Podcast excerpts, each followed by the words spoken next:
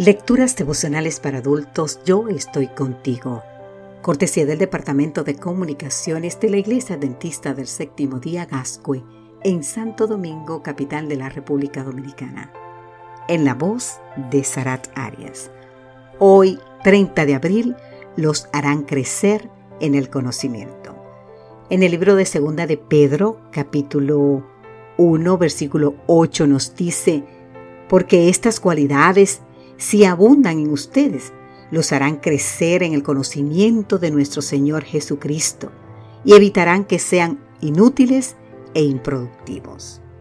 El rabí Pinhas Ben Yair solía decir a sus alumnos, el trabajo asiduo trae la inocencia, la inocencia la pureza, la pureza la abstinencia, la abstinencia la santidad, la santidad la modestia, la modestia el temor del pecado, el temor del pecado la piedad, la piedad el Espíritu Santo, el Espíritu Santo la resurrección de los muertos.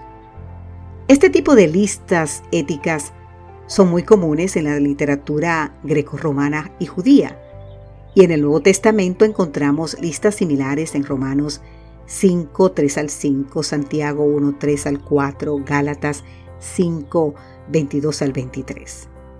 Una de las más conocidas es la lista de Segunda de Pedro 1, 5 al 7.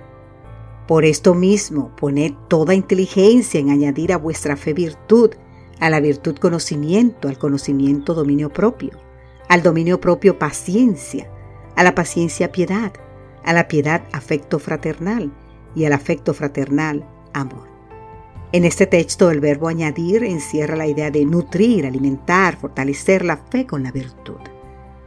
La palabra que Pedro usó y que ha sido traducida como virtud es uno de los vocablos más importantes de la literatura griega.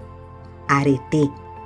Para muchos griegos, la arete era la virtud superior, la norma cívica más excepcional, el blanco de la educación, el don de los dioses. Por eso no resulta nada sencillo verter al español todo lo que encierra esa palabra.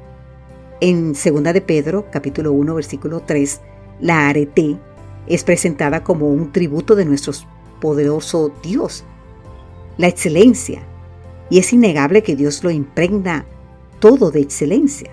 En Génesis 1.31 leemos que todo lo que Él lleva a cabo es de bueno, en gran manera.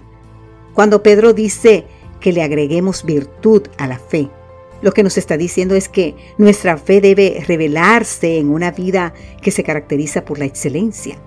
La autora norteamericana Elena Ed White captó el punto al decir en su libro Mensajes para los jóvenes capítulo 37, lo que es digno de ser hecho es digno de ser bien hecho. ¿Usted escuchó? Se lo voy a repetir nueva vez. Lo que es digno de ser hecho es digno de ser bien hecho. La mediocridad no debería formar parte de la lista ética del creyente.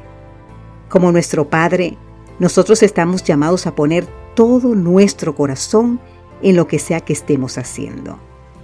Poner en práctica la excelencia y las demás virtudes mencionadas por Pedro nos hará crecer en el conocimiento de nuestro Señor Jesucristo y evitará que seamos inútiles e improductivos. Querido amigo, querida amiga, que hoy la fragancia de la excelencia perfume nuestra vida. Que Dios hoy te bendiga en gran manera. Amén.